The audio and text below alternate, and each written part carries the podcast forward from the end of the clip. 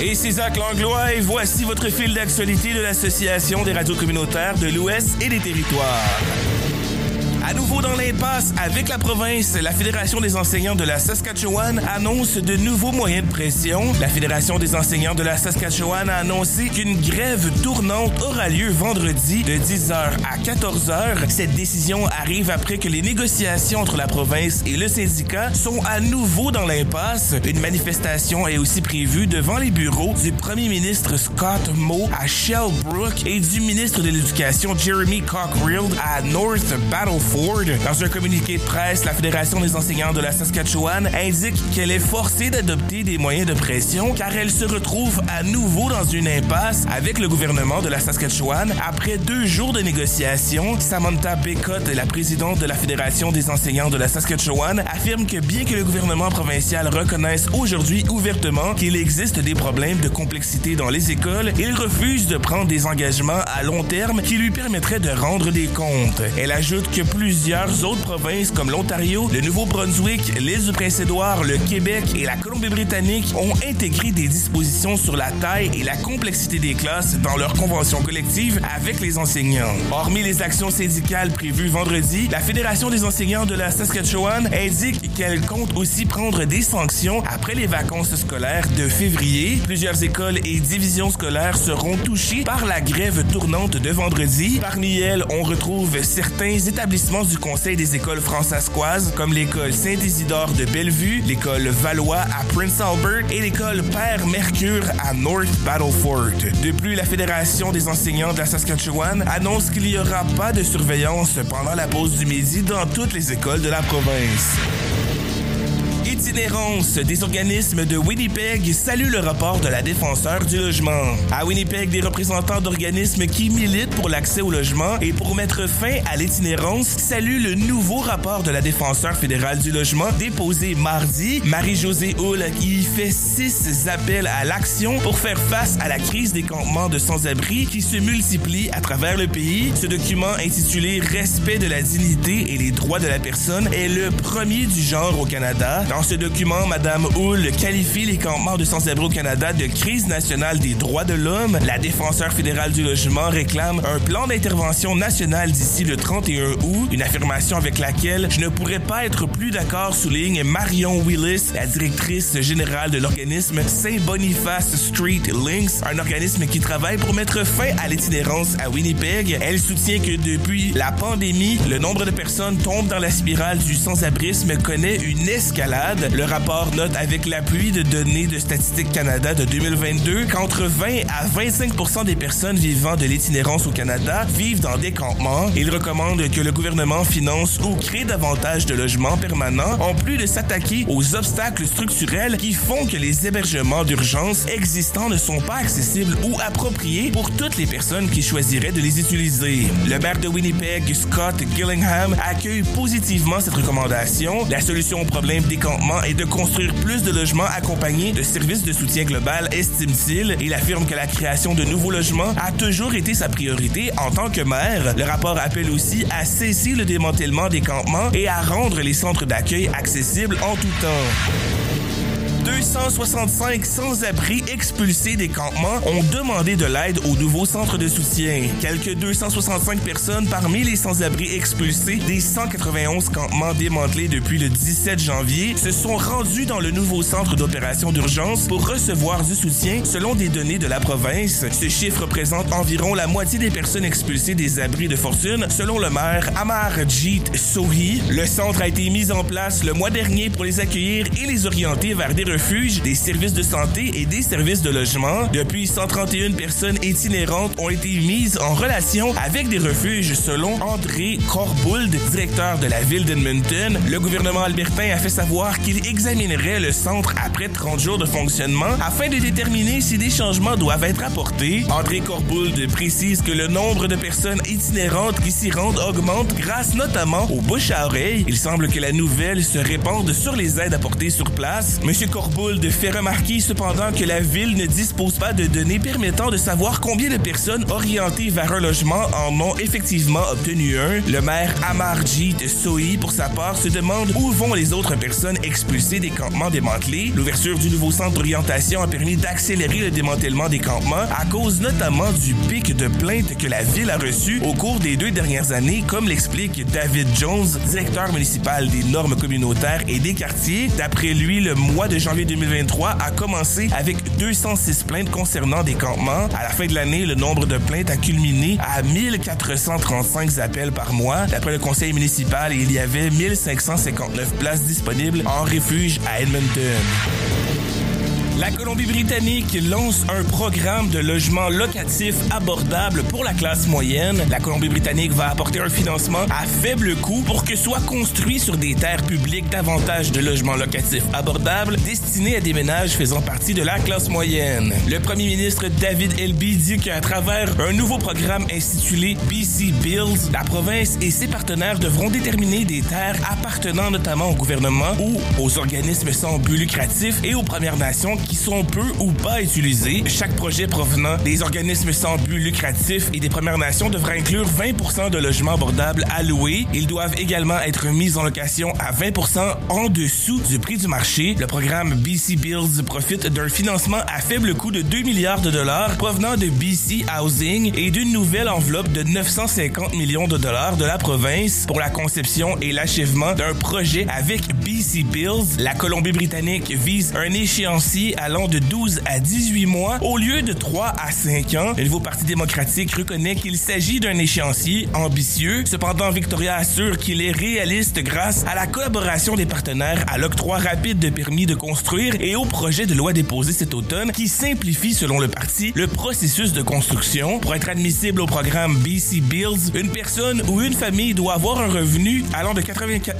780 à 131 950 dollars pour louer un studio ou une chambre sous le prix du marché. Pour deux, trois ou quatre chambres, le ménage doit disposer d'un revenu entre 134 410 dollars et 191 910 dollars. La province ne dit pas combien de personnes pourront profiter du programme BC Builds. En tout, 20 projets ont été choisis pour permettre de construire quelques 4000 logements d'ici 2026.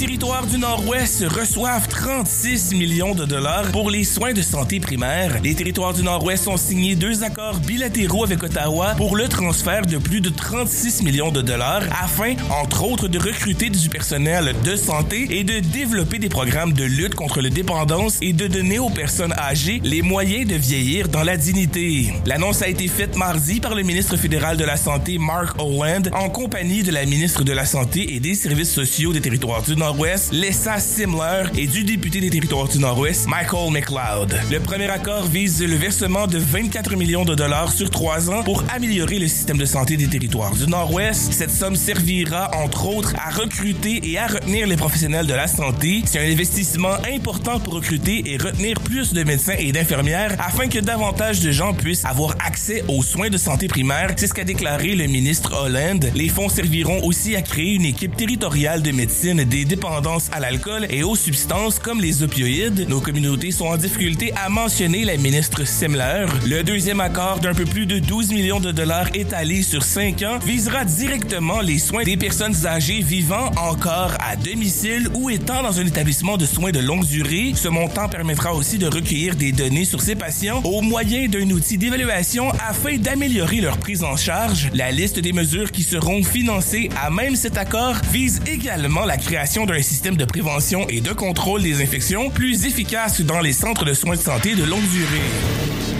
Le conseil municipal d'Equalit a choisi Amber Ouglakark pour combler un poste vacant. Les conseillers ont utilisé un vote secret et pondéré pour remplacer Jack Anawak qui a démissionné quelques jours après sa prestation de serment. Les conseillers municipaux d'Equalit ont voté mardi soir pour nommer Amber Aglukark au conseil, comblant un poste vacant vieil de près de trois mois. Aglukark était l'une des huit personnes ayant répondu à un appel de candidature pour combler le poste vacant laissé par le départ de Jack Anawak Anáhuac du Conseil. Anáhuac a démissionné le 6 novembre après avoir été accusé de conduite en état d'ivresse quelques jours seulement après sa prestation de serment. Dans le cadre du processus de candidature, les candidats devaient répondre à trois questions liées à leurs expériences au Conseil, à ce qu'ils apporteraient s'ils étaient nommés et aux qualités les plus importantes d'un conseiller. Les réponses ont été publiées dans le dossier de la réunion du Conseil et fournies aux conseillers pour examen. Aucun discours n'a été prononcé, seuls trois candidats, Colin Lewis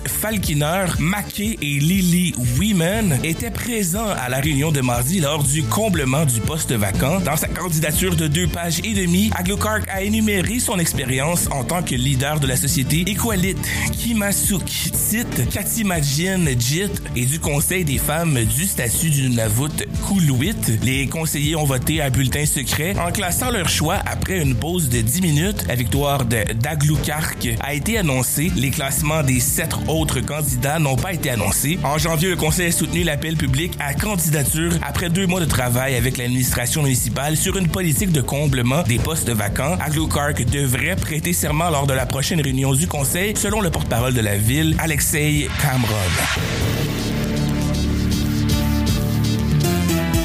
Le fil sportif.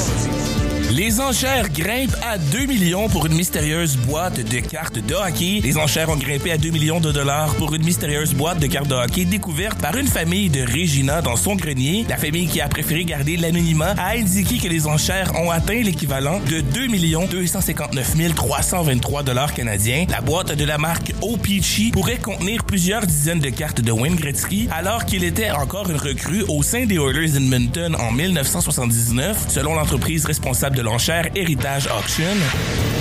Les Canadiennes ont remporté un important gain de 3-0 contre les Américaines dans le sixième match de la série de la rivalité à Regina en Saskatchewan. Elles ont égalisé la série 3-3 vendredi après avoir perdu les trois premiers duels. Les trois buts de la rencontre ont été marqués au cours du dernier tiers. Nathalie Spooner a décoincé le pointage dans la première minute de la période, puis Emily Clark et Sarah Nurse dans la seconde moitié de l'engagement ont complété l'équation. Les représentants de l'Unifolier n'ont accordé que quatre buts aux États-Unis lors des trois derniers affrontements. La série de la rivalité connaîtra son dénouement dimanche au Minnesota. Les Canadiennes tenteront de répéter leur exploit de l'an dernier lorsqu'elles avaient comblé un retard de trois défaites avant de remporter les honneurs de la compétition. Jennifer Jones annonce sa retraite du curling par équipe à la fin de la saison. À quelques jours de son 18e tournoi des cœurs, la Manitobaine Jennifer Jones a annoncé mardi qu'elle allait prendre sa retraite du curling à 4 à la fin de la présente saison. La capitaine de 49 ans continuera de jouer en double mix avec son mari Brent Lang, avec qui elle a gagné le plus récent championnat canadien en 2023. La championne olympique de 2014 possède l'un des plus beaux palmarès de son sport avec 6 titres nationaux et 2 titres mondiaux elle a également remporté 17 tournois du Grand Chelem, plus que quiconque sur le circuit féminin. Le Canadien Nick Taylor a remis une carte de 60, soit 11 coups sous la normale pour égaler un record de parcours au club de golf TPC Scottsdale lors de la première ronde du tournoi de Phoenix, après qu'une interruption de 3 heures et demie eut forcé environ la moitié des golfeurs à terminer leur ronde vendredi matin. La température froide a reporté de plus de 90 minutes la reprise de la ronde initiale. Taylor affichait un pointage de moins 4 après 6 trous. Après avoir amorcé sa ronde au 10e fanion jeudi, il a réussi 4 oiselets consécutifs lorsqu'il a repris l'action et a ajouté trois oiselets sur le premier neuf. La carte de 60 de Taylor a égalé le record du parcours, une marque établie à quatre occasions.